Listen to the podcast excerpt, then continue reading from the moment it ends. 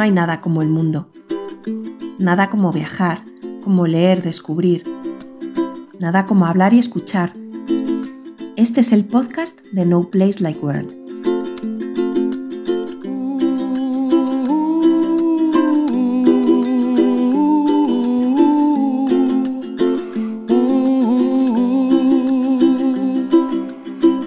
Buenas gente, yo soy David del podcast de No Place Like World y me gustaría daros la bienvenida a una nueva entrega de estos episodios Bike Edition. En estos episodios, como sabéis, o como si habéis escuchado eh, entregas anteriores, lo que hago es comentaros algún tipo de viaje que estamos eh, realizando, Esme con la furgoneta y yo con la bicicleta. Y en este caso estamos eh, realizando el Camino de Santiago, el Camino del Norte, que va desde Irún hasta Santiago de Compostela. En el episodio de hoy os voy a hablar de lo que fueron las etapas 7 y 8, en las que ya hemos dejado atrás Cantabria, hemos dejado atrás tanto el País Vasco como Cantabria y estamos eh, recorriendo eh, el Principado de Asturias. De hecho, prácticamente eh, la etapa 7 comenzaba nada más entrar en Asturias, porque la etapa 6 terminaba nada más pasar un puente que dividía Cantabria de, Asturias eh, por Unquera. Y el pueblo desde el que se salía era desde Colombres, que, bueno, pues ya eh, el día anterior para llegar hasta ese pueblo, la etapa terminó en, en una subida no muy larga, pero sí muy pronunciada, era todo un 12-13% sostenido.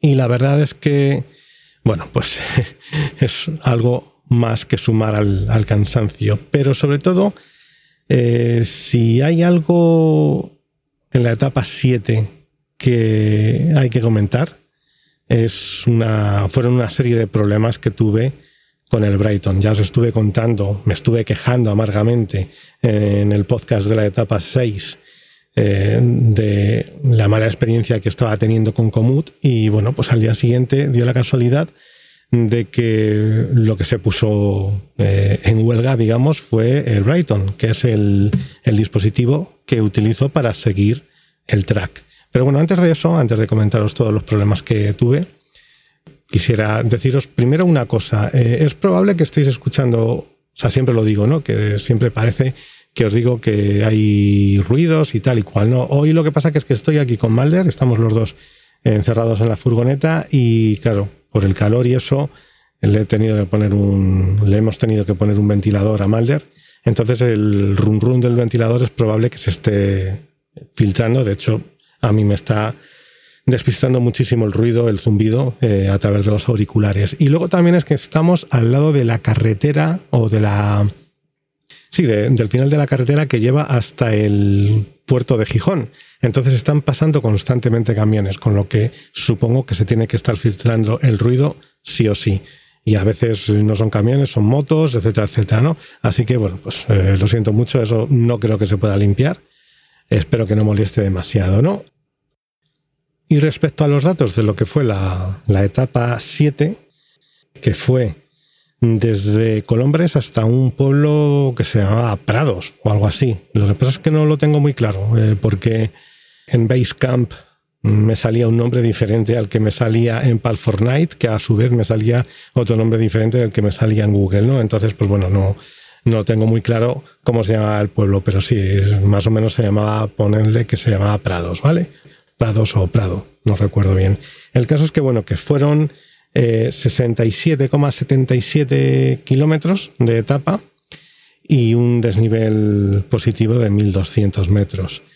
También es cierto que esos 67,77 tienen una pequeña trampa y es que para subir al pueblo este que os comento eh, tuve que dejar a un lado lo que era el camino eh, en sí, ¿no? Entonces, pues bueno, pues tuve que... Eh, me desvié, lo dejé a la derecha y me desvié hacia la izquierda subiendo por, un, por una calle que... la verdad es que me hizo bastante pupa esa, subida final. No es que fuese exageradísima, pero bueno, ya llegaba muy cansado.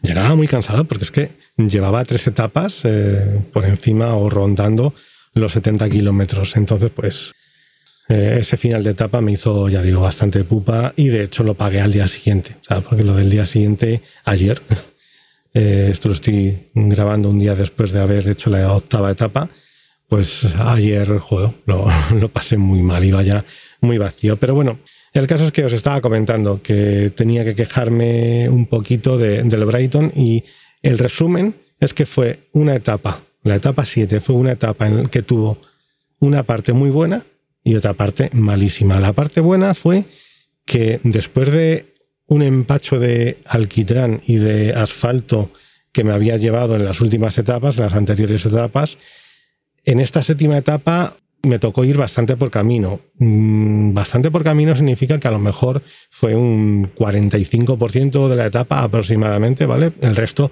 siguió siendo asfalto, pero claro, venía de tanto asfalto eh, en los días anteriores que se agradeció muchísimo porque además eran el camino iba y pasó también la octava etapa eh, iba pegado a, acantilados. Entonces, pues bueno, pues tú ibas al lado del mar todo el rato por caminos, así un camino mm, no llegaba a sendero, era un poquito más ancho que un sendero, así con piedras y tal. Eh, se avanzaba bien, se avanzaba rápido, mucha curva, no sé, muy que te sacaba de la monotonía de lo que suele ser el asfalto, ¿no? Entonces, en ese sentido, la verdad es que estuvo perfecto. Y lo que pasa que, que ya digo, o sea, en, en el podcast de esta etapa me tengo que quejar de, Brighton. Y lo siento mucho, pero es así porque es que encima, a, día de hoy, más de 48 horas después, no me han dado una solución, ni tan siquiera me han contestado, ¿vale? El tema es que hace unos días eh, yo tuve que, actualizar el, eh, el dispositivo Brighton. Se supone que se implementaban una serie de de nuevas funciones, como era el lead tracking, para que pudieses mandarle tu ubicación a una persona, a una segunda persona y tal, para que pudiese tener con eh, pudiese tener controlado por dónde ibas y todo eso. El caso es que fue mm, descargar esta actualización de firmware y el Brighton se ha vuelto literalmente loco. Vamos a ver, es un, el Brighton, yo el modelo que tengo es el 420 y hay que ser eh, justos y sinceros y decir que, bueno, tampoco es un dispositivo al que se le pueda pedir eh, demasiado. Es un dispositivo económico y ya está. Lo que pasa que económico significa que cuesta más de ciento y pico euros. Y claro, hasta ahora siempre había, me, había, me había dado cuenta de que cuando tú sigues un, un track, no tiene mapas, entonces pues lo único que sigues es una línea que te pone en la, en la pantalla, que te aparece en la pantalla, y tú tienes que preocuparte de que esa línea siempre esté, digamos, mirando hacia adelante, ¿vale? Entonces, pues tienes que ir girando, etcétera, etcétera. Tiene una función, es cierto que el Brighton este tiene una función en el que te va diciendo más o menos eh, cuándo va a venir una curva, hacia dónde es, eh, o más que curvas, eh, puntos de, en los que puedes equivocarte, digamos, ¿no? O sea, si tú vas por una recta y a los 300 metros hay un desvío, pues te va a marcar ese desvío. Otras veces lo que te pasa es que te marca simplemente una curva a la derecha, aunque tú sigas recto por el mismo, o sea, aunque vaya, quiero decir, aunque sea en el mismo camino, de repente te dice a 300 metros una curva a la derecha. Vale, de acuerdo, si es que es el mismo camino. O sea, en este sentido le pasa un poquito como a Comut, ¿no? Que te empieza a meter desvíos donde no hay desvíos. Pero bueno, el caso es que eso eh, funciona, es aceptable. El tema es que siempre ha ido un pelín lento, ¿vale? Siempre ha tenido un poco de lag eh, al darte las instrucciones, al recolocarse sobre todo, ¿no?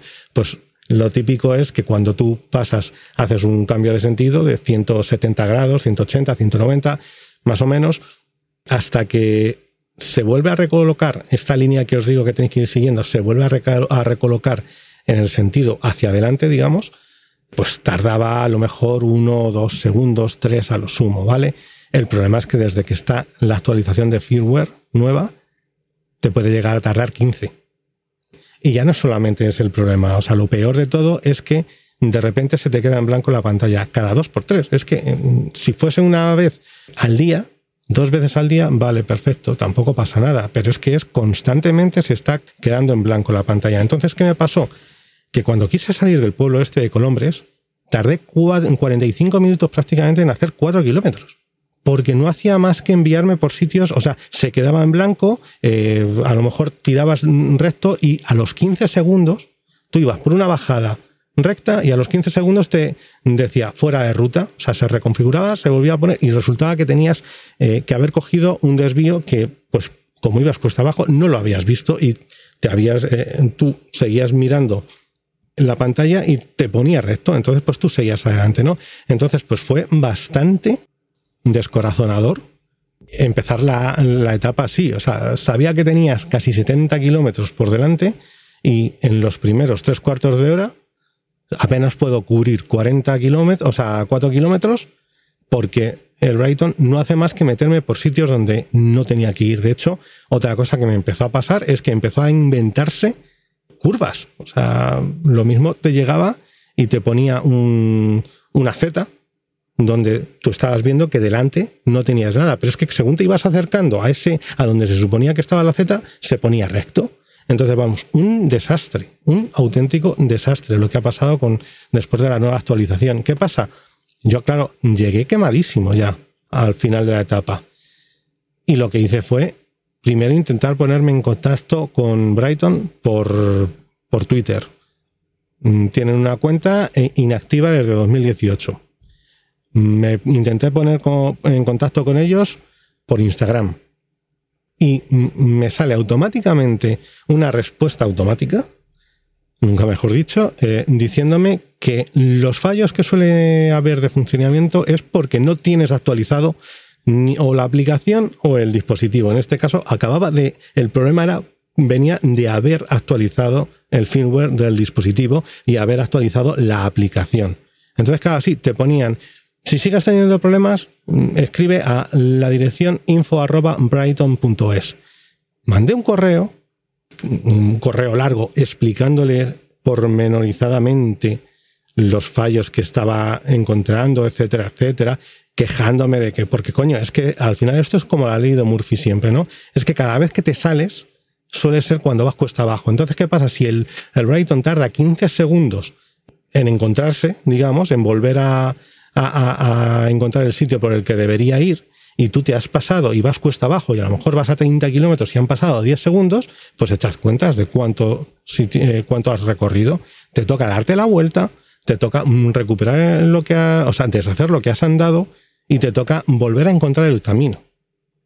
Entonces, claro, todo eso es tiempo que vas perdiendo, son metros que vas acumulando y oye, que a lo mejor eh, el que esté leyendo eh, el, correo en Brighton se está descojonando diciendo, pues tío, es tu problema haberte metido en algo en lo que, para lo que a lo mejor físicamente no estás preparado. Pero coño, es que lo que no es mi problema es haber pagado por un dispositivo para que ese dispositivo después de una actualización funcione como el puto culo, hablando mal y pronto, ¿no? Entonces, bueno, pues eso, que les escribí ese correo y, por lo que sea, ese correo no ha llegado todavía a Brighton. Ayer me llegó una contestación automática de Google diciendo que mm, no se había podido entregar, que iban a seguir intentando entregarlo durante las próximas 48 horas. Hoy he vuelto a mandar el correo. El tema es que eh, lo único que sé es que me quedan todavía como seis etapas con un dispositivo que cada dos por tres se me queda en blanco eh, que pierde el, este, el, recorrido, eh, que tarda un montón en recolocarse cada vez que hay una curva que no sabes, eh, no es fiable, básicamente no es fiable. Y claro, todo esto son inconvenientes que, bueno, vale, son más o menos incómodos. ¿no? El problema viene cuando muchas veces, ¿qué es lo que pasa? Tú automáticamente, a lo mejor vas por una carretera de repente te ves que te has salido de por donde tenías que ir y claro, frenas. ¿Qué pasa? Que es que muchas veces te puede venir un coche por detrás, ¿vale? Y tú frenas porque automáticamente, mal hecho, eso es cierto, mal hecho, tú llegas, frenas y el que te viene por detrás a lo mejor no le da tiempo a, a parar y te lleva por delante. O tienes que estar eh, cruzando de carril, que esto era de algo que ya me quejé el otro día con Comut, ¿no? Entonces, básicamente, eso fue lo que me pasó. Eh, comenzó a pasarme el otro día, siguió pasándome ayer en la etapa octava y me temo que va a seguir sucediendo durante el resto de la etapa. ¿Qué pasa? Pues supongo que habría que, volver el dispositivo a su estado de fábrica, pero claro, es que a lo mejor entonces no te funciona tampoco, porque no se comunica con la aplicación, ¿no? Entonces, pues bueno, sinceramente no sé qué hacer y Brighton a estas, a estas alturas no me ha dado una solución, ni me ha dado ni tan siquiera una respuesta, ¿no? Entonces, pues, como les dije, si llego a Santiago de Compostela, a lo mejor tengo que llevar el dispositivo a, al, punto, eh, al punto limpio de Santiago de Compostela y no volver a comprarme un dispositivo de Brighton. Y ya está. Porque una cosa es que sea un dispositivo económico y otra cosa es que no te funcione. Que hayan sacado una actualización de firmware sin haberla testeado. Porque, coño, digo yo que si esto me está sucediendo a mí, le tiene que estar sucediendo a más personas, ¿vale? En fin. Respecto a la etapa, pues eso es lo que, lo que os dije, lo, que os he dicho ya. Fue una etapa, pues hombre, de que en realidad hasta los últimos, o sea, había sido, quitando todo lo que había sucedido con el Brighton, no había sido una etapa excesivamente complicada. Eh, había tenido, pues sí, sus subidas, sus bajadas, etcétera, etcétera he encontrado algo que, o sea, encontré algo que estoy viendo que a lo largo de, de estas etapas, al menos estas dos etapas que llevo completas en Asturias, pues eh, parece que, es, que se repite y que es subir por pequeños picos que tienes que subir, que son de poca, poco desnivel eh, y largos son de los que me gustan a mí, de los que siempre digo que me gustan a mí. El problema es que estoy en una situación ya de, cansancio y tal en el que no los estoy disfrutando, digamos. Entonces, bueno, pues ya digo que hubo, lo que sí que hubo fue bastante, bastante camino, bastante mm, tramo fuera del asfalto, que se agradeció muchísimo, de verdad, porque ya digo que estaba un poquito saturado de asfalto, ¿no? Entonces, pues sí, muy bonito. O sea, hubo también, eh, recuerdo que hubo un tramo así, pues tenía que ser alguna calzada antigua, no digo calzada romana, pero bueno, alguna calzada de estas de las que están hechas con cantos rodados, que la verdad, como era en subida y con desnivel, pues tuve que echar pie a tierra y tal, pero vamos, en general, en líneas generales, fue una, una etapa muy bonita. O sea, de estas que que sí, que, la disfruté bastante. Al menos eh, hasta, hasta los últimos 10 kilómetros. Que en los últimos 10 kilómetros de repente vi que me había enviado Esme un mensaje, un WhatsApp, que cuánto me quedaba. Y le dije yo, pues me quedan 10 kilómetros. Digo, a las muy malas, si esto se pone muy mal, eh, sería una hora lo que tardaría. Yo justo acababa de mirar y había visto que llevaba en los 55 kilómetros o 57 que llevaba, había hecho un desnivel de 800 metros, ¿no? Entonces decía, bueno, pues esto más o menos, si sigue con pequeñas subidas y tal, en realidad en unos 40 minutos ya estoy allí.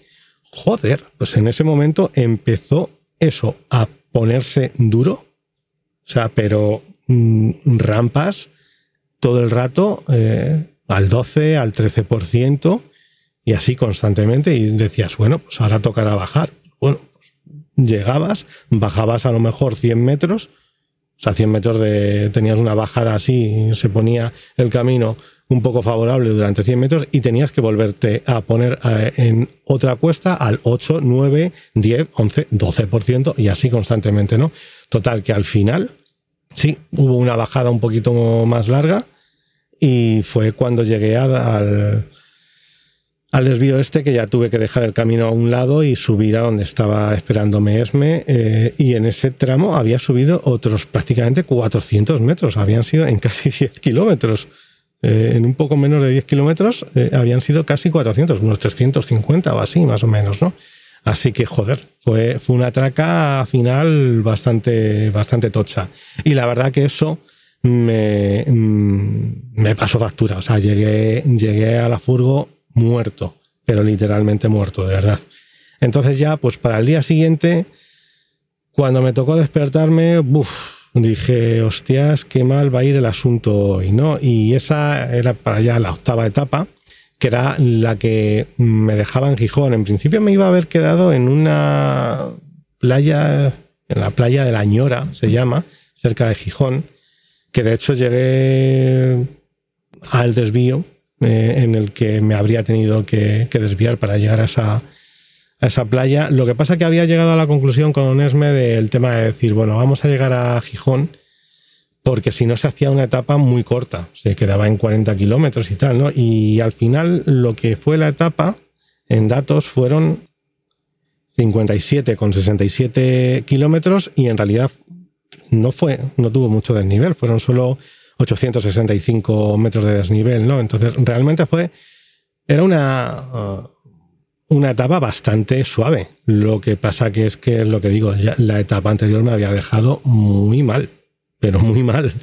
Entonces, bueno, pues yo empecé a, bajé por la carretera por la que me había desviado. Ah, bueno, perdón, y eso, empezaba en, en el pueblo este, que no sé, Prados, creo que se llamaba, o... A ver... Eh, sí, Prado, Prado.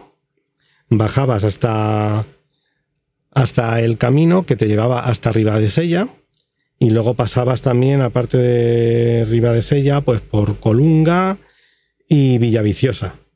Y ya desde Villaviciosa, pues tocaba comenzar otro puerto. Es que no es un puerto en realidad, ya digo, pero una subida muy larga eran casi 10 kilómetros, pueden ser, pero muy de muy poco desnivel. En realidad, ya digo que se movía todo el rato, o sea, la rampa a lo mejor más, más dura el 6%, pero era todo el rato entre el 3, el 4, el 5%, más bien más 4 que 5 todo el rato, ¿no? Era muy sostenido, muy sostenido. Y muy bonita, una subida muy bonita, de estas pues con curvas todo el rato, o sea, no de estas que tienes una recta larga y tal. No, no, era todo pues que ibas viendo curvas ciegas de estas, ¿no? No sé, o sea, de las que te puedes ir concentrando en pequeños objetivos, ¿no? En llegar a la siguiente curva, a la siguiente curva, a la siguiente curva. Y que se hace más llevadera, ¿no? Una subida. Una subida preciosa, ya os digo. Lo que pasa que yo estaba fatal, es que, o sea, ya digo que me levanté totalmente cruzado. Cruzado porque, mm, ya digo, estaba, muy cansado. yo me dejé caer hasta el inicio del camino y bueno, pues eh, miré, vi que me quedaban 57 kilómetros y dije, bueno, pues poquito a poco. Y lo bueno que tuve es que todo era muy favorable. Al principio fue muy, muy favorable, muy por, todo igual por camino, el inicio. La verdad que tuve muchísima suerte porque pese a que estaba cansadísimo y que estaba, es que hubo un momento antes de empezar en el que estuve a punto ya de tirar la toalla y decir, mira, es que no puedo más. De hecho, creo que se lo dije a Esme y me dijo, mira, vete a tomar por culo, eh, súbete a la bici y tira. Entonces, bueno, pues tuve suerte, ya digo, o sea, si me llega, si en lugar de ser tan favorable el inicio de la etapa, me llega a pillar eh, unas subidas de estas fuertes y tal, qué mal, qué mal. O sea, no sé, no sé si hubiese terminado la etapa, sinceramente. El caso es que ya digo que tuve suerte porque los primeros 10 kilómetros así fueron pues por camino, igual que habían sido en la etapa anterior, ¿no? Camino eh, al lado de la, del mar, con unos prados al otro lado, no sé, muy con mucha curva, muy a veces tenías alguna bajadita y podías, pues eso, divertirte un poquito. Y nada, y ya lo que pasa es que se llegó a un pueblo en el que de repente ya tocó coger carretera. Y bueno, y empecé a comprobar otra cosa que está pasando ahora, no sé si es de la actualización de, del firmware del Brighton también o, ya venía de antes, porque es que esto, no sé, esto ya es tema, sería del, del track, pero no tiene sentido que el que hiciese el track hiciese estos movimientos. Y es que de repente a lo mejor tú vas por una carretera o por una calle, imaginaos la típica carretera nacional que atraviesa un pueblo, ¿no? Y de repente a lo mejor te saca a, un, a derecha o a izquierda haces una manzana de calles, o sea, de, casas, y te vuelve a llevar al mismo, a la misma carretera, ¿no? Entonces yo realmente, claro, dices, a lo mejor es el track que está hecho así. Pero es que no tiene sentido. Yo no veo a las personas de, conalforjas.com que hicieron este track, no les veo metiéndose por ahí para quitarte 200 metros de carretera cuando luego a lo mejor tienes que cruzar al otro carril, ese tipo de cosas, ¿no? Entonces yo no descarto que sea también cosa de, de la actualización del Brighton que te está rehaciendo los mapas. Es que, que, ya sería lo último, ¿no? Pero bueno, no lo sé. Como también me están saliendo últimamente, ya os he dicho antes, que el día anterior me había dado cuenta de que a lo mejor había una Z y cuando llegabas a la Z de repente se ponía recto, pues eh, yo ya no sé si es que está leyendo mal el, track o, qué está sucediendo, ¿no? El caso es que eso me ha sucedido en varias ocasiones. De hecho, hubo una eh, a lo largo de la etapa que es que era una carretera recta y de repente me saca, me da un rodeo pues de unos 300 o 400 metros para 100 metros de que había que habría cubierto si hubiese seguido recto, ¿no? Entonces, ya digo, no, no tiene mucho sentido, ¿no? Pero bueno, el caso es que como, como os he dicho, en mitad de, esta etapa, eh, una vez que pasas Villa Viciosa, eh, pues comienza una subida eh, así bastante tendida, ya os digo. Y, bueno, pues una pena estar eh, tan cansado, que estuviese tan cansado. Además ya me duele bastante el culo, ¿qué queréis que os diga? O sea, es que eh, estoy notando bastante, para que nadie me diga, nadie me acuse de, de que solo hablo de lo malo, voy a hablar de, de, los culots que tengo de la marca GS Sport o G Sport, que tengo que decir que me están salvando el culo directamente, ¿vale? O sea, recomiendo eh, esa, la marca de esa ropa, la, ropa de esa marca, perdón, porque ni me patrocinan ni nada, ¿eh? que conste. Pero sí, los compré el año pasado y, y de verdad que no fueron, o sea, yo compré la colección de ropa de, de A la cola del pelotón, que es un podcast en el que alguna vez un podcast de ciclismo en el que alguna vez me han, me han pedido que colaborase para hablar de alguno de los libros que ha eh, sacado libros de ruta y que yo he traducido, ¿no? Entonces, bueno, pues me llevo bastante bien con Albert y con, y con Eneco Carrillo, eh, que son de allí, de, o sea, son de las personas que colaboran en ese podcast. Entonces, bueno, pues eh, yo les a Albert le había preguntado, oye, ropa y tal, así, culottes que conozcas que no sean tan caros, porque es que todo está carísimo los que sabéis cómo está la ropa de ciclismo, todo en, o sea, si todo en general la inflación está disparando los precios, el, tema de la ropa y cualquier artículo de ciclismo en los últimos años está mm, ya por las nubes, ¿no? Entonces, Albert me recomendó la ropa, la colección de ropa suya de G-Sport, y tengo que decir que, oye, eh, es dentro de lo que cabe, es barata. a lo mejor una equipación completa te sale por un poco más de 100 euros. Pero es que si te vas al Decathlon, te va a costar un culot peor, te va a costar 60 euros y un maillot eh, que tampoco va a ser mucho mejor, te va a costar otros 60, ¿no? Entonces, pues bueno, eh, recomiendo la ropa de G-Sport, que a mí me está salvando, como digo, el culo. Sin embargo, tengo otras dos equipaciones que, eh, coño, claro, estoy alternando, digamos, tengo tres y dos, ¿no? Pues voy poniendo una de G-Sport y una de las otras. No voy a decir la marca, porque además es una marca buena, pero eh, en este caso es el culot, es la badana lo que no funciona bien, ¿no? Entonces, pues bueno, pues voy alternando, ¿no? Y claro, el día, los días que estoy utilizando los de la otra marca, al día siguiente me pesa bastante, ¿no? Y ya es lo que me sucedió ayer, que ya hubo un momento en el que es que de esto que ya no sabes cómo sentarte en el, en el sillín ni nada. El sillín después de, ya sabéis que se me rompió en la primera etapa y tuve que comprar uno de, de la marca Pro. La marca Pro es la marca de componentes de Shimano.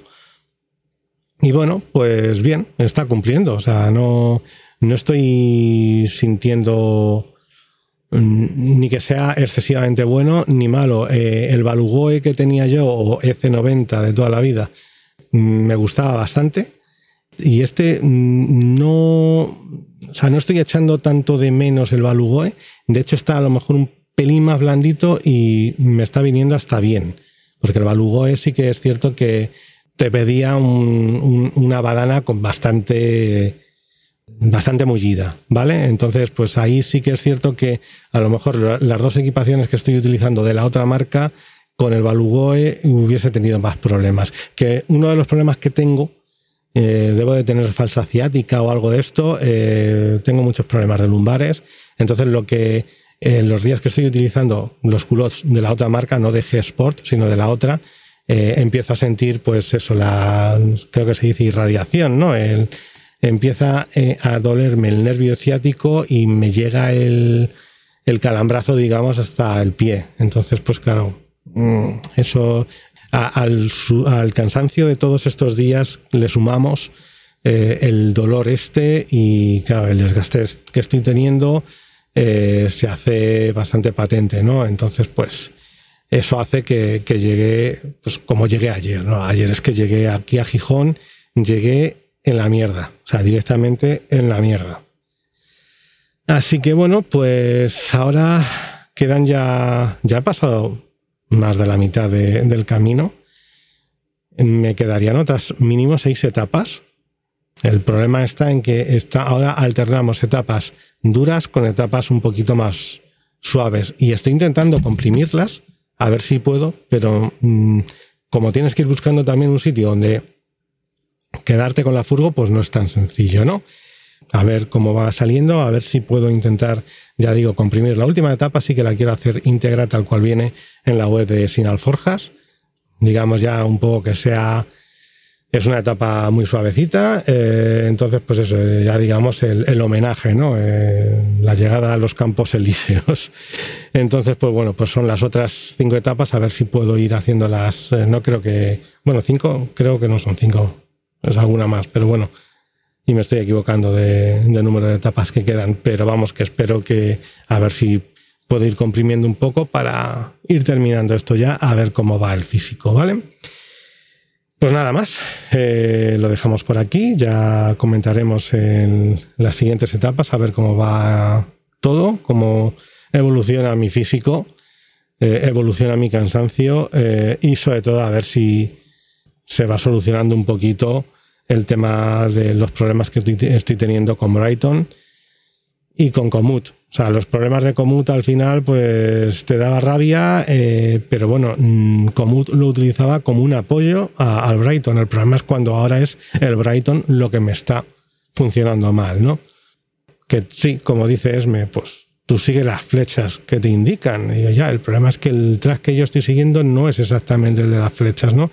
Y hay veces también que las flechas eh, no te puedes fiar. Esto a lo mejor tendría que hablarlo en el siguiente podcast, ¿no? Pero manda a cojones también lo que hace mucha gente de pintar las flechas del camino, las flechas que te indican el camino para llevarte a su albergue de pago o para llevarte a su bar. Manda cojones, ¿eh? Eso también. Eso, la ética de algunas personas eh, brilla por su ausencia. Entonces, por eso digo, ¿no? Que si tú te fías de las flechas, en ocasiones puedes acabar, bueno, muchas veces vas a acabar eh, yendo en sentido contrario por las calles de algunas poblaciones y en otras eh, ocasiones vas a acabar en albergues que están a lo mejor a un kilómetro fuera del camino, ¿no? Y ya pues con la mala hostia que se me está poniendo últimamente, a saber lo que pasaría, ¿no? En fin, pero bueno, que lo dejamos por aquí, ya no vamos a adelantar acontecimientos, ya os iré contando cómo sigues yendo este camino. Y nada más, eh, soy David de No Place Like World y os digo adiós.